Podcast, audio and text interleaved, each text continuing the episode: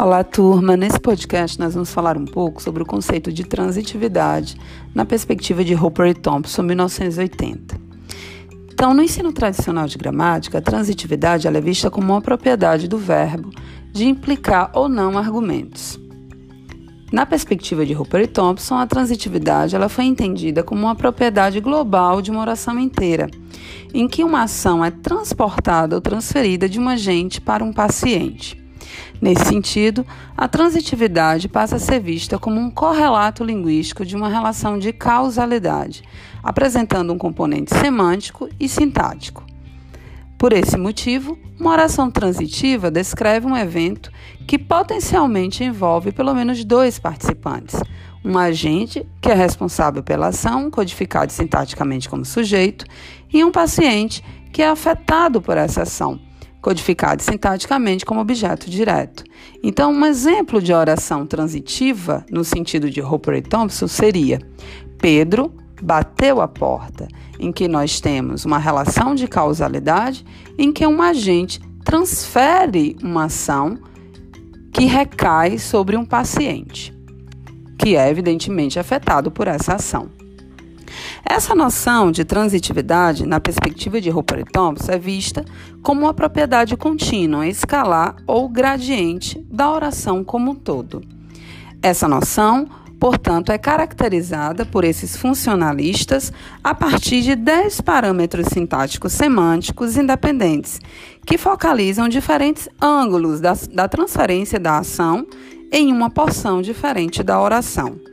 Embora sejam parâmetros independentes, os 10 traços de transitividade funcionam juntos e articulados na língua, o que significa que nenhum deles sozinho é suficiente para determinar a transitividade de uma oração.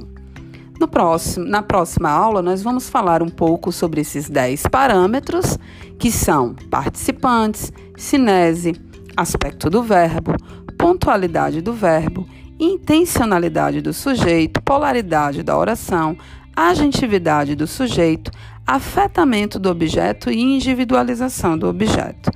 A, a, nesse momento, basta vocês compreenderem o que significa transitividade, essa diferença de visão, de concepção entre transitividade na perspectiva tradicional e transitividade na perspectiva funcionalista, especificamente de Roper e Thompson. Então, para sumarizar, é importante ressaltar que a transitividade na visão de Roper e Thompson diz respeito a uma noção escalar contínua não categórica. E, diferentemente do ponto de vista da gramática tradicional, para esses autores não há necessidade, por exemplo, da ocorrência dos três elementos, sujeito, verbo, objeto, para que uma oração ela seja considerada transitiva, já que a transitividade é concebida como um complexo de dez parâmetros, em que nós temos envolvidos aí um correlato linguístico de uma relação de causalidade, em que um agente transporta ou transfere para um paciente uma dada ação. Vale ressaltar, por último, que essa noção de transitividade ela tem um correlato pragmático que implica né, uma função discursiva universal que está ligada, sobretudo, a gêneros narrativos. Então, uma oração que apresenta, por exemplo, um alto grau de transitividade é vista na perspectiva de Roper Thompson como uma oração que exerce a função pragmática de figura, ou seja, é uma oração saliente no texto. Tem relação com a parte mais importante do texto, da narrativa, ou seja, é o esqueleto da narrativa. As orações, por outro lado, consideradas com baixa transitividade, são as orações que, do ponto de vista pragmático, exercem a função de fundo, ou seja, são aquelas passagens de comentário, aquelas passagens descritivas no texto narrativo. E, portanto, é, na visão desses autores, poderiam, por exemplo, serem apagadas sem prejuízos à narrativa, ao aspecto mais central dessa narrativa. Então a gente pode entender que as orações de figura com, mai, com um grau maior de transitividade, fornecem um esqueleto do texto, porque são as partes mais salientes, mais importantes do discurso, dando-lhe, portanto, sua estrutura básica, sua coerência.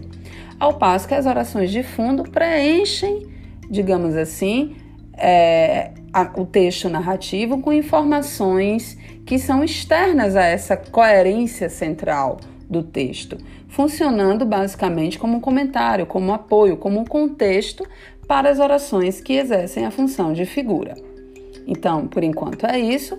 Na próxima aula, nós vamos ver com melhor detalhes essas noções e tentar exemplificar a partir da análise de textos. Um grande abraço e até a próxima!